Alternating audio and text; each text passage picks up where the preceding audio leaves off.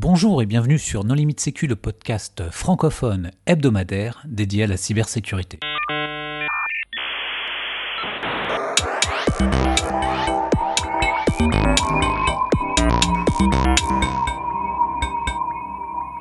Alors aujourd'hui, nous allons parler des ISAC avec Olivier Calef. Bonjour Olivier. Bonjour. Pour discuter avec lui, les contributeurs Non Limite Sécu sont Marc-Frédéric Gomez. Bonjour. Et Hervé Chauveur. Bonjour. Alors, Olivier, en préambule, est-ce que tu voudrais bien te présenter? Oui, donc je m'appelle euh, Olivier Calef. Euh, je travaille actuellement chez Sherium. Je m'occupe euh, de cyber-résilience et de gestion de crise. Auparavant, j'ai travaillé pendant quatre ans chez Sanofi où je m'occupais des aspects de cyber-résilience pour le groupe. Avant cela, j'ai travaillé pendant cinq ans à l'ANSI, au CERTFR, où je m'occupais des relations internationales du CERTFR justement, avec les différents partenaires. Et puis auparavant, bien, euh, j'ai en 93, euh, j'ai fait partie des cofondateurs d'Apogée Communication, une société de services qui travaillait sur des aspects de l'administration réseau, système et de sécurité, euh, qui a été racheté par Colt puis par euh, Devoteam. Et j'ai commencé ma carrière chez Dassault Électronique sur les aspects réseau, réseau classique. à l'époque, c'était le début d'Ethernet et, et, du tokenring. Et puis très vite, j'ai aussi commencé à m'intéresser au réseau militaire et c'est comme ça que j'ai découvert la, sécurité euh, à la fin des années 80. Alors, Isaac, qu'est-ce que ça veut dire? Alors, Isaac, euh, ça signifie Information Sharing and Analysis Center. Donc, euh, en termes français, c'est un centre de partage et d'analyse d'informations. Donc, c'est un sigle qui est qui veut pas dire grand-chose quand on le traduit en français, euh, mais ça signifie derrière que c'est une, ce sont des communautés de partage. Qui a créé ce terme euh, Isaac? Alors, les, le terme Isaac, euh, ça date du milieu des années 90. initialement, il y a un document qui a été publié par la Maison Blanche, c'était le président Clinton qui était à l'époque, et ça faisait suite aux premiers attentats terroristes qu'il y avait eu contre World Trade Center et puis à Oklahoma City en 95. Et euh, là est apparue la notion de, protection des infrastructures critiques. Et donc l'objectif à l'époque, c'était euh, d'identifier les possibilités de coopération entre les secteurs publics et les secteurs privés, de façon à protéger les infrastructures critiques euh, des États-Unis. Euh, donc l'une des recommandations de ce document qui a été émis, c'était justement la création de, cette, de ces ISAC, ces Information Sharing and Analysis Center, de façon à, construire et à renforcer la coopération, donc entre la, finalement entre les, administrations et, l'industrie au sens large du terme. Alors moi, moi qui date des années 90, je connaissais pas de terme, mais ça correspond euh, au CSIRT qu'on a connu après ou ça n'a rien à voir? Alors, on va dire que c'est complémentaire. Euh, la notion de d'Isaac, euh, quand on dit communauté de partage, euh, c'est pas simplement sur les problématiques de, de, sécurité comme on disait à l'époque. Aujourd'hui, on appelle ça de la cybersécurité. C'était vraiment partagé sur les problématiques de sécurité au sens très large du terme. Donc, ça intègre aussi bien la sûreté physique, euh, que euh, la, la, surveillance euh, des, des, signaux faibles, comme on dit maintenant. ça intègre les, les, contextes géopolitiques, ça intègre les problématiques liées à, à des mouvements politiques à tendance un peu un peu extrême. ça concerne aussi tout ce qui va concerner la, la supply chain, euh, on parle beaucoup de supply chain aujourd'hui au niveau logiciel, mais euh, je dirais ça existe depuis bien entendu euh, très longtemps dans le monde industriel. Donc c'est vraiment la protection d'une entreprise au sens très large du terme. Donc sa chaîne d'approvisionnement en termes de matériel, de, matières premières, mais aussi bien entendu de, sécurité informatique. Alors on sait que c'est quand même relativement complexe de partager de la donnée entre différentes organisations. Donc comment est-ce que vous arrivez à relever ce challenge? Alors tout dépend de la communauté dont on parle, parce que je, disais tout à l'heure qu'il y avait euh, donc c'était une communauté de partage, euh, mais il y a plusieurs types euh, types d'Isaac. il y a des Isaac qui sont basés sur un modèle national. il y a des Isaac qui sont basés sur un modèle sectoriel, et c'est ceux qui sont, je dirais, les plus connus aujourd'hui. Euh, je pense qu'on aura l'occasion d'y revenir. Et puis il y a les Isaac au sens coopération internationale, et là complètement transfrontalière et parfois à l'échelle d'un continent. Euh, donc si on parle de la, notion d'Isaac au sein d'un pays. Euh, bah, je dirais que ne serait-ce qu'en Europe, on a comme ça des, des euh, au Portugal, en Espagne, en Lituanie, au Luxembourg, où différents CCIRT ou différentes entités se regroupent de façon à se partager de l'information. Encore une fois, ce n'est pas que l'information cyber, ça peut être l'information plus orientée sur la sur la sur la sûreté, par exemple. Donc ça, c'est au niveau d'un pays. Euh, après, le deuxième type d'ISAC au niveau sectoriel, euh, le plus classique, là, ce sont des acteurs d'un secteur donné qui vont se qui vont se regrouper pour partager des informations qui concernent leur secteur d'activité. Donc on a aujourd'hui aux États-Unis à peu près 20 ou 25 euh, ISAC sectoriels euh, qui couvrent euh, des secteurs très très divers. ça commence avec des aspects de type chimie, par exemple. Ça peut être le domaine de la santé, ça peut être le domaine du, transport, ça peut être le, domaine des, des de, de, la, recherche, ça peut être le, domaine de, l'espace, du transport, de, l'eau, et puis bah, bien entendu un des plus connus c'est le secteur financier qui a aussi son propre son propre. Donc là, on retrouve bah, des acteurs d'un secteur donné qui vont se partager euh, des informations dans le cadre de la, cybersécurité, par exemple, eh bien, lorsque un des acteurs qui fait partie de la NASDAQ euh, se fait attaquer, est capable d'extraire des informations. Alors ça peut être des IOC ou ça peut être des modes opératoires, ça peut être des, des techniques qui sont utilisées par les attaquants. Eh bien, il va partager ce type d'informations sur le réseau de l'ISAC, ce qui fait que les autres vont en profiter et euh, pourront comme ça euh, anticiper les attaques. Et puis le dernier euh, type d'ISAC qu'on peut qu'on peut mentionner euh, après le, côté national et le côté sectoriel, bah, c'est le côté euh, international où là on a des des ISAC qui regroupent des, des acteurs qui font partie bah, soit du, du, continent nord-américain, soit du continent européen, et qui vont encore une fois se partager des informations de façon plus générale au niveau de, de de, ce qui se passe euh, au sein de leurs frontières et qui peut déborder euh, sur, sur d'autres. On peut considérer d'une certaine façon, euh, là je mets, je mets quelques guillemets, hein, que par exemple le CCIRT Network, qui a été généré et créé dans le cadre de la directive Nice, c'est une espèce d'ISAC, puisque eh bien chaque chaque État membre a quelques euh, acteurs qui en font partie et ils vont se partager euh, des informations. Et on voit lorsqu'il y a des grands, des grands incidents, euh, ils vont se partager des informations sur ce qui se passe chacun dans leur pays, ce qui permet à chacun des autres pays de savoir et d'avoir une vision un peu plus un peu plus large et donc ce partage d'informations bah, permet d'anticiper un petit peu mieux ou alors de, de mieux coordonner les, réponses. Justement pour nos auditeurs, est-ce que tu peux donner des exemples d'Isaac que les auditeurs pourraient connaître, que ce soit en Europe, en France euh. Alors en France, euh, non, parce que à ma connaissance, il n'y en a pas encore euh, au jour d'aujourd'hui.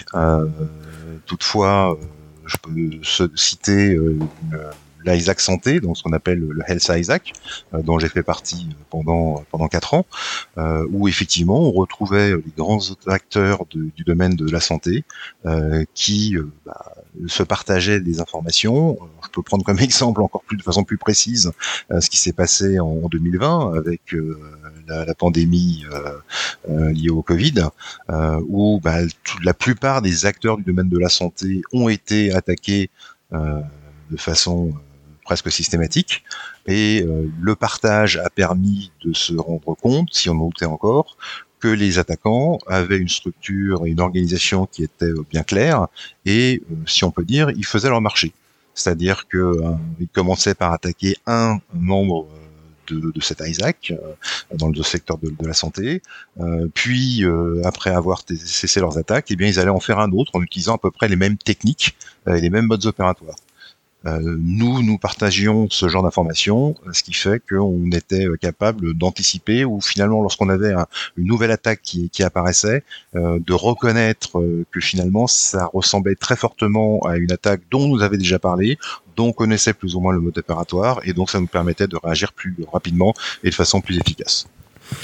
Et est-ce que les différents ISAC utilisent les mêmes outils pour partager de la donnée ou c'est alors, pas toujours. Euh, de la, de la, communication inter-Isaac, donc intersectorielle, il y en a un petit peu, mais je dirais pas suffisamment. En revanche, au sein euh, d'un ISAC, lorsqu'on est membre d'un ISAC, eh bien, on a accès à un certain nombre d'outils, de bases de connaissances, d'outils de, de, partage. Et là, bien entendu, chaque membre doit utiliser les, outils qui vont lui permettre d'échanger. Alors, dans les types d'outils que l'on rencontre, on peut avoir euh, bah, de façon classique, et là, je pense que tous les auditeurs euh, connaîtront, on peut avoir des, bases type MISP. Euh, ça, ça va être permettre d'échanger des IOC, mais on va avoir euh, d'autres outils de façon plus large. Ça sera euh, des messageries, euh, ça sera des, bases de, de, référence, ça sera des, bases de données, ça sera des bases documentaires, ça sera des bases de procédures, et ça sera aussi bah, des, une façon de, récupérer, de se partager de l'information. Donc vous allez avoir de, la veille, euh, qui sera de la veille cyber bien entendu, mais aussi de la veille sectorielle euh, ou de la veille sur euh, l'état de, sécurité ou d'insécurité de, tel ou tel pays euh, ou de euh, d'état de, la chaîne d'approvisionnement en l'occurrence dans le domaine de la santé, euh, sur certains types de, molécules, euh, sur certains types de produits qui seront euh, utilisés par les différents acteurs. C'est-à-dire que même si dans la vie de tous les jours, les différents membres d'un ISAC sont, sont, concurrents, puisque chacun cherche à vendre ses produits en concurrence avec les autres. Bah, dans le fond, il y a un vrai partage d'informations. On peut donner comme exemple euh, comme ça, et euh, là, Marc, Frédéric, tu pourras euh, éventuellement remonter dessus. quand je repense au forum des compétences tel que moi je l'ai connu à la fin des années 90, on peut considérer que le forum des compétences était une sorte d'Isaac puisque déjà à l'époque, euh, les différentes banques, euh, les différentes équipes sécurité des banques et voire plus se partageaient de l'information, se partageaient des procédures, rédigeaient des documents en commun pour avoir des politiques de sécurité qui soient qui soient homogènes. et lorsqu'il y avait des nouvelles technologies qui apparaissaient, eh bien il y avait des petits groupes de travail qui travaillaient dessus. Ah mais alors les, clubs de RSSI sont des IAC Ils s'échangent des IOC, tout ça là? Non, il faut pas, faut pas, faut pas voir ça. Là, c'est un raccourci. Euh, au niveau euh, bancaire et institutions financières, il faut savoir que les ISAC, ça représente 30% des volumes des ISAC dans le monde. Le secteur de la santé, c'est 11%. Donc il y a un niveau de maturité parce que ça a démarré à cause des régulateurs dans les années 90, mais à partir des années 2000, c'est devenu euh, courant à cause des régulateurs, donc des amendes, des pénalités qu'ils mettaient, de partager de l'information. C'est-à-dire que tout le monde se mettait autour de la table et il faut savoir qu'au début, les partages d'informations se faisaient de façon physique, au téléphone, par mail. C'est absolument pas sécurisé au départ. Et petit à petit, on a commencé à mettre le chiffrement en place, puis ensuite des plateformes de type partagé aussi, que ce soit MISP euh, ou autre. L'avantage des FSA Isaac, c'est que c'est une vraie galère pour y rentrer. Il y a toute une procédure, tout un dossier à faire, etc. Et une fois que tu es rentré, tu dois, euh, comment dirais-je, être étanche par rapport aux informations qu'on te donne. Donc tu dois absolument pas diffuser de l'information qui va être par exemple classifiée. Donc on revient à des classifications type TLP, c'est le secret, le confidentiel défense, ça n'existe pas tout ça. Et c'est là que, c'est hyper intéressant. Il faut savoir que quand il y a une menace dans ton secteur d'activité, elle va être diffusée immédiatement à tous les membres et tu vas pouvoir avoir un one-to-one -one avec l'origine de la source. Si par exemple euh, c'est Bank of America qui découvre une menace et qui décide de l'expliquer, il y a un groupe de travail commun, il l'explique, et puis toi tu découvres que tu as la même attaque qui en ce moment a lieu chez toi, tu peux appeler le membre du FS Isaac, euh, entre guillemets, de Bank of America, et tu vas pouvoir avoir un one-to-one qui a une qualité que aucun prestataire de service ne peut te donner. Et donc ce que Marc Frédéric, explique pour la partie euh, bancaire, ben moi je l'ai vécu au niveau de la partie santé, et effectivement, c'est de, ma, de, toute ma carrière, je pense que c'est l'endroit où j'ai vu le plus d'échanges de qualité. Hmm. Euh, et euh, qui a été vraiment directement. Bah, tu as, du partage non concurrentiel, c'est surtout ça qu'il faut retenir. C'est-à-dire que tu peux avoir des établissements financiers euh, qui sont totalement concurrents, qui, qui se tueront pour un contrat. Mais à ce moment-là, quand tu parles de menaces, de risques physiques, etc., il n'y a plus de concurrence. Parce qu'on sait que ce qui va toucher l'autre va toucher un moment. Il y a un effet rebond qui va avoir lieu. Et euh, on n'est pas là pour, euh, comment dirais-je, dire qu'on est meilleur que l'autre. Au contraire, c'est humilité. Quand on monte, quand on rentre dans des groupes de euh, il faut absolument être humble et se rendre compte que non seulement on n'est pas les meilleurs, mais euh, surtout ce qu'on galère à résoudre comme problème, tu vas avoir des solutions qui vont arriver par des gens beaucoup plus matures. Parce qu'il n'y a pas que le partage IOC. Le partage IOC, c'est 10% de l'échange dans un Isaacs.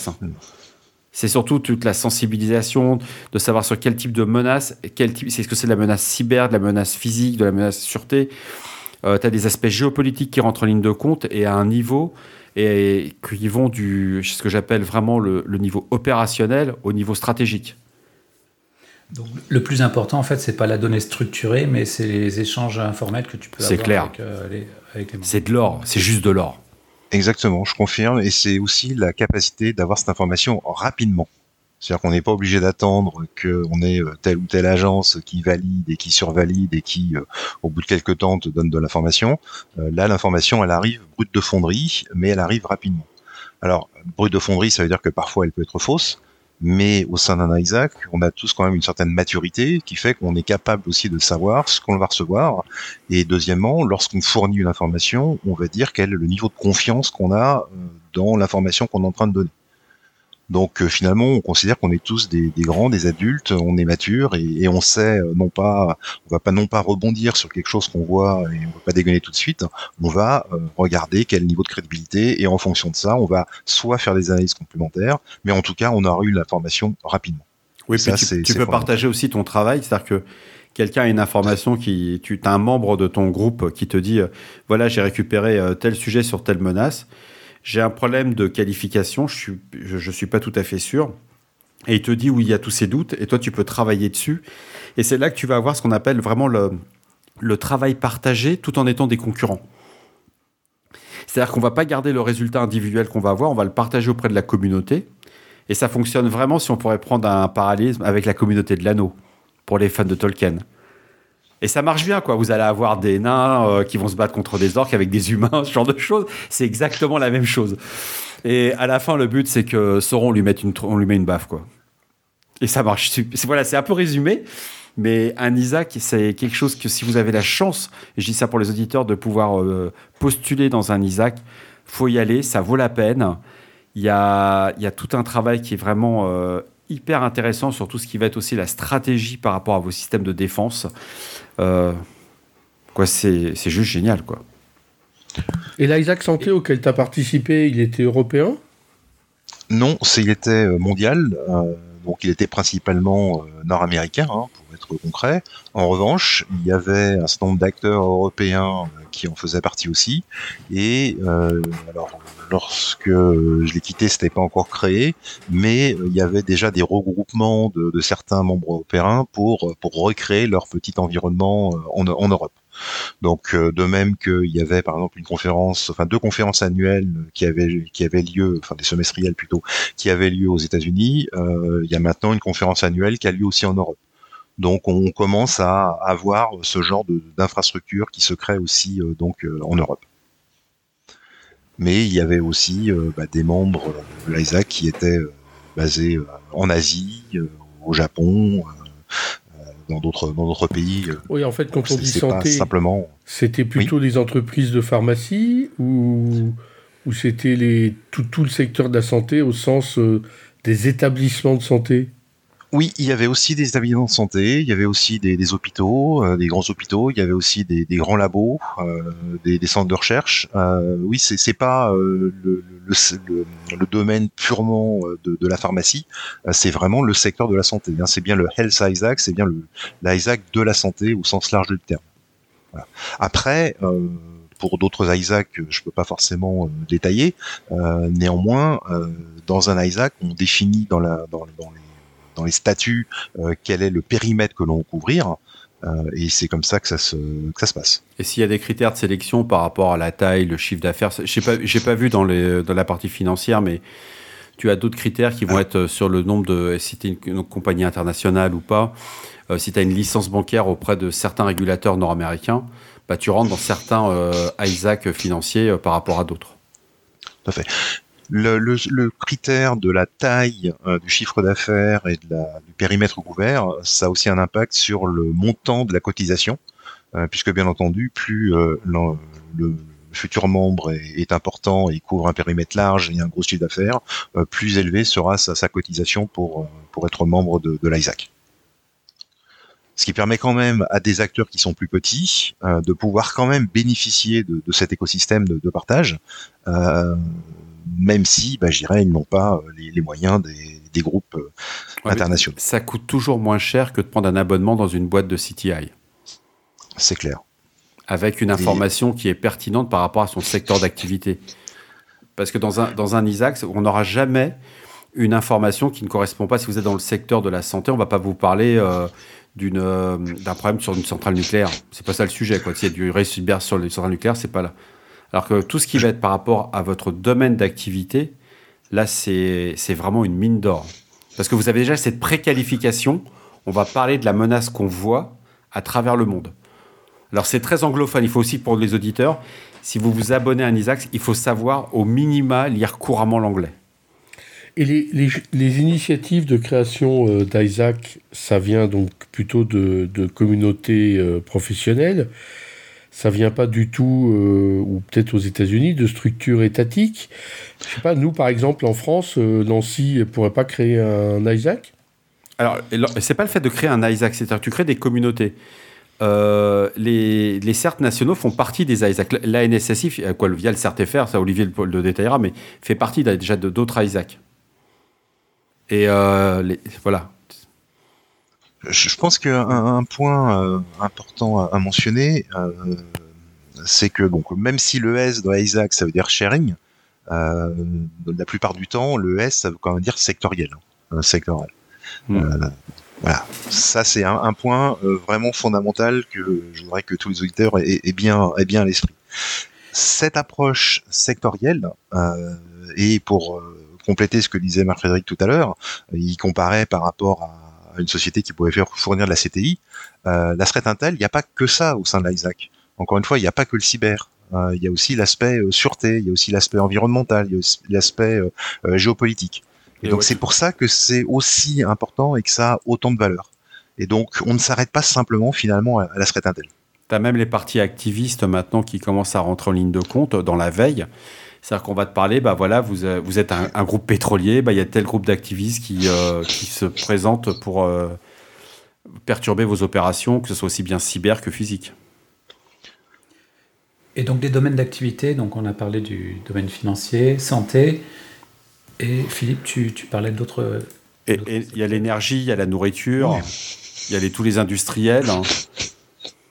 Est-ce que tu vois, il y en a, c'est il y en a même sur les centres de recherche. Ce qu'il faut, c'est avoir une communauté. Si vous travaillez, euh, par exemple, vous êtes un fabricant de meubles, vous pouvez écrire un ISAC sur la menace qui va avoir lieu autour de votre activité, si vous utilisez des bois durables, non durables, etc. par exemple, sur des, on va prendre des sujets euh, plus, plus OIV, plus stratégiques. Il y a un ISAC euh, pour les producteurs d'électricité nucléaire, par exemple? Alors, il n'y a pas pour les producteurs d'électricité nucléaire. En revanche, dans le domaine de l'énergie, oui, euh, il y a un ISAC énergie. Il y a même un E ISAC qui est euh, énergie européenne, euh, qui, existe aussi. mais si vous voulez, vous avez un des le, regroupement de tous ces, ces ISAC que l'on peut trouver sur le, site qui s'appelle National ISAC, où vous avez la liste de ces 20 et quelques Isaac, avec les différents secteurs que j'ai euh, brièvement évoqués euh, tout à l'heure. Mais effectivement, si on fait la liste... Hein, tu as le transport routier, tu as le transport ferroviaire, euh, tu vas avoir le maritime, tu peux avoir aussi tout ce qui va être les boissons, l'eau comme les alcools, les spiritueux, etc. Et chaque secteur, il y a le secteur du luxe aussi qui a, aussi ce genre de choses, parce que c'est pas du tout les mêmes niveaux de protection, les mêmes sujets d'intérêt que par rapport au secteur euh, sectoriel, quoi, d'autres acteurs. Il y, a, le domaine de l'espace, il y a le domaine de la distribution et de, l'hébergement, euh, il y a le domaine euh, de la défense, bien entendu, le domaine bah, du transport maritime qui a déjà été évoqué, il y a le modèle, il y a le modèle de domaine du, des, médias. des élections aussi, tout ce qui est infrastructure des, des élections, tout ce qui est distribution de, gaz naturel. Euh, voilà, tout ça, c'est disponible. Et, tous ces ISAC sont chapeautés par euh, une organisation ou ils sont tous indépendants et c'est juste en fait euh, une dénomination alors, ils sont tous indépendants. Euh, néanmoins, ils font tous partie d'un conseil euh, qu'on appelle le National ISACs, euh, qui est un, regroupement avec chacun de ces ISAC qui va élire des, membres qui vont les, représenter au, conseil d'administration. Donc, on a une espèce de d'organisation chapeau. mais néanmoins, chacun de ces, de ces ISAC dans son secteur d'activité est, totalement autonome et indépendant.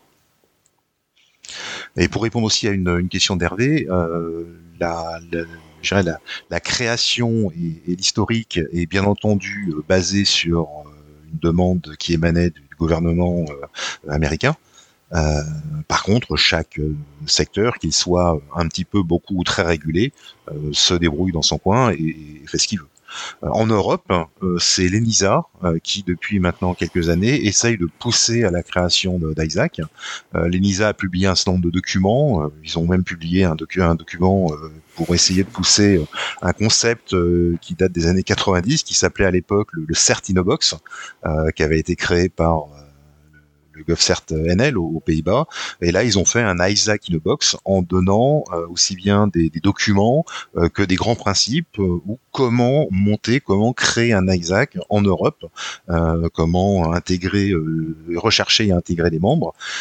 et bah, depuis il y a plusieurs documents de, de, l'ENISA qui, travaillent justement sur les, partages d'informations ou le type d'éléments qui pourraient être intéressants et, à partager entre ISAC.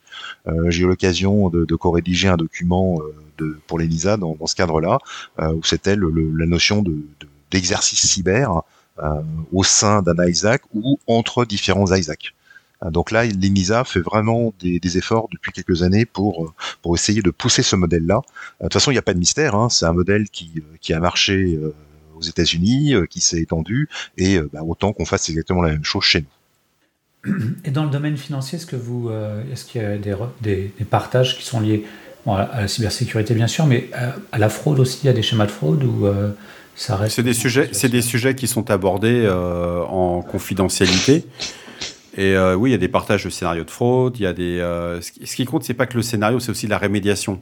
C'est tout ce qui va être les mitigation euh, rules qui vont être mis en place par rapport à certains types de fraude. Les, techniques de fraude, on les retrouve aussi bien dans un secteur bah, très classique, effectivement dans le domaine bancaire, mais dans le domaine de la santé, on a aussi des, fraudes. Hein. Je pense que vous avez tous entendu parler des faux médicaments qu'on trouve sur Internet, euh, c'est la, la face visible de, l'iceberg. Mais il y a plein de, fraudes qui, se font. Euh, on a aussi des, camions de, médicaments, en l'occurrence, qui peuvent se faire détourner dans, certains pays. Hein. Vous avez déjà traité le, cas de, camions qui transportaient des routeurs qui se faisaient. Euh, pas autant que les camions de cigarettes, hein, ou même les trains de cigarettes. Tout à fait, mais on, bah, on a exactement la même chose avec euh, d'autres produits. Euh, de toute façon, dès que ça peut se, vendre, ça peut se monnayer, euh, ça intéresse des gens.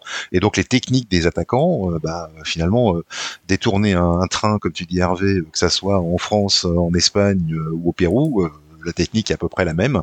Donc lorsqu'il y a des, des nouveautés, bah, autant le savoir et autant le partager. Encore une fois, cette notion d'ISAC, ce n'est pas que de la cyber, c'est euh, la sécurité au sens très large du terme. Euh, on peut appeler ça là aussi de la, sûreté, euh, si vous voulez. Mais ça peut être de l'antiterrorisme ou autre. Et alors, par exemple, lorsqu'il y a une, guerre quelque part, il y a aussi des partages sur, sur la situation du personnel dans le pays en guerre? Oui, tout à fait. ça, ce sont des choses qui existent, alors non seulement dans, dans l'ISAC, mais qui, qui a aussi existé dans d'autres associations de, RSSI, hein, comme, comme le Césin par exemple. Euh, mais oui, tout à fait. Euh, parce que euh, finalement les, problèmes qui sont rencontrés par, par les salariés, parce qu'avant de parler de, gens qui sont en conflit, bah, pour les entreprises, c'est avant tout des, salariés qui sont dans, dans, des différents pays, euh, dans des situations qui sont parfois difficiles. Et euh, j'irais, ça c'est le, rôle un petit peu de, l'entreprise de, de, gérer la, la, la, survie euh, l'état de ses, de ses salariés. Et, et là, j'irais euh, autant se partager les bonnes recettes. Donc euh, oui, euh, là on fait plutôt abstraction des, des, frontières, on fait abstraction des, de la concurrence et on se partage effectivement les, les bonnes façons. Oui. Oui, c'est pareil à l'espace RSSI du clusif. Tout à fait. Et c'est normal, hein, on est quand même là pour, pour partager et, et faire en sorte que ça se passe du mieux possible pour un maximum de personnes. Alors, on a vu que les Isaacs, c'était des racines anciennes. Euh, quel est l'avenir pour toi de ces mécanismes de partage d'informations? Alors, moi, je suis un très gros partisan de l'approche sectorielle. Euh, et euh, bah, j'y croyais beaucoup quand j'étais déjà à Annecy et le fait d'avoir côtoyé de très très près un Isaac spécifique, bah, ça m'a conforté dans cette dans cette approche. Et, je pense réellement, et je vois les efforts qui encore une fois qui sont faits par par l'ELISA, euh, je pense que ça doit absolument réussir euh, parce que, bah, comme disait Marc Frédéric, hein, et je confirme, c'est une, source de partage qui est extrêmement riche. Euh, il y a un niveau de, confiance et une valeur de, cette information qui fait que bah, c'est presque vital dans certains cas euh, d'être capable d'anticiper. Donc, euh, c'est aussi très. J'espère bien que ça va euh, continuer dans cette très bonne direction, qu'on va voir apparaître de plus en plus d'Isaac. Donc, je disais tout à l'heure qu'il y en avait au Portugal, il y en avait en, en, en Espagne. Euh, de même, on a des communautés qui se regroupent sous forme de CECIRT sectoriels. Euh, notamment dans le domaine de l'énergie, hein, que ce soit en Autriche, en Allemagne, en Norvège, euh, tout ce qui est approche sectorielle, à mon avis, ne peut qu'aller euh, croissant. Alors ces Isaac, euh, ces systèmes de partage d'informations, est-ce qu'ils n'ont pas des inconvénients aussi? Alors il y a deux types d'inconvénients qu'on peut citer. le premier qui est lié à nécessité de, partager de l'information euh, qui est bien entendu l'avantage, mais il faut que, en tant qu'entreprise membre d'un ISAC, il faut que, en termes d'état d'esprit, on soit prêt à partager de façon ouverte les informations, y compris des informations sensibles. Donc, si on n'a pas cette maturité, si on n'a pas euh, n'est pas prêt à accorder de la confiance, eh bien, euh, on se sentira pas forcément très bien, on aura du mal à s'intégrer dans un ISAC. Le deuxième aspect qu'il faut mentionner, c'est l'aspect financier. Euh, parce que en fonction de, la taille, on va avoir des tarifs qui seront dégressifs, euh, mais néanmoins, ça représente quand même un investissement euh, qui peut être considéré comme important pour des entreprises de taille de taille moyenne, même si la valeur est, importante. on a souvent des difficultés à justifier auprès de sa hiérarchie l'intérêt que peut représenter cet ISAC compte tenu du coût. Et bien entendu, le coût est ce qui est vu en premier. L'intérêt, on le voit après. Donc bien entendu, euh, il y a certains Isaac qui, proposent de d'aider un petit peu les, membres potentiels en, apportant, en montrant quelle est la valeur euh, qui peut être qui peut être apportée, euh, mais c'est quand même un obstacle qu'on ne peut pas mettre de côté. Alors, disons que je suis un RSSI, j'ai écouté cet épisode, je trouve le concept intéressant. Par quoi je dois commencer pour, pour essayer de rejoindre un Isaac? Bah déjà regarder quelle est la maturité de son secteur d'activité. Euh, ou regarder quelle est la, maturité au niveau de son de son propre pays. Alors si tu es un RSSI français, eh bien en termes d'Isaac encore une fois, euh, bah, au niveau français, on risque d'être un, petit peu déçu pour le moment. Donc euh, ça va sans doute s'améliorer, mais euh, là effectivement j'ai malheureusement pas beaucoup de réponses à apporter au niveau français.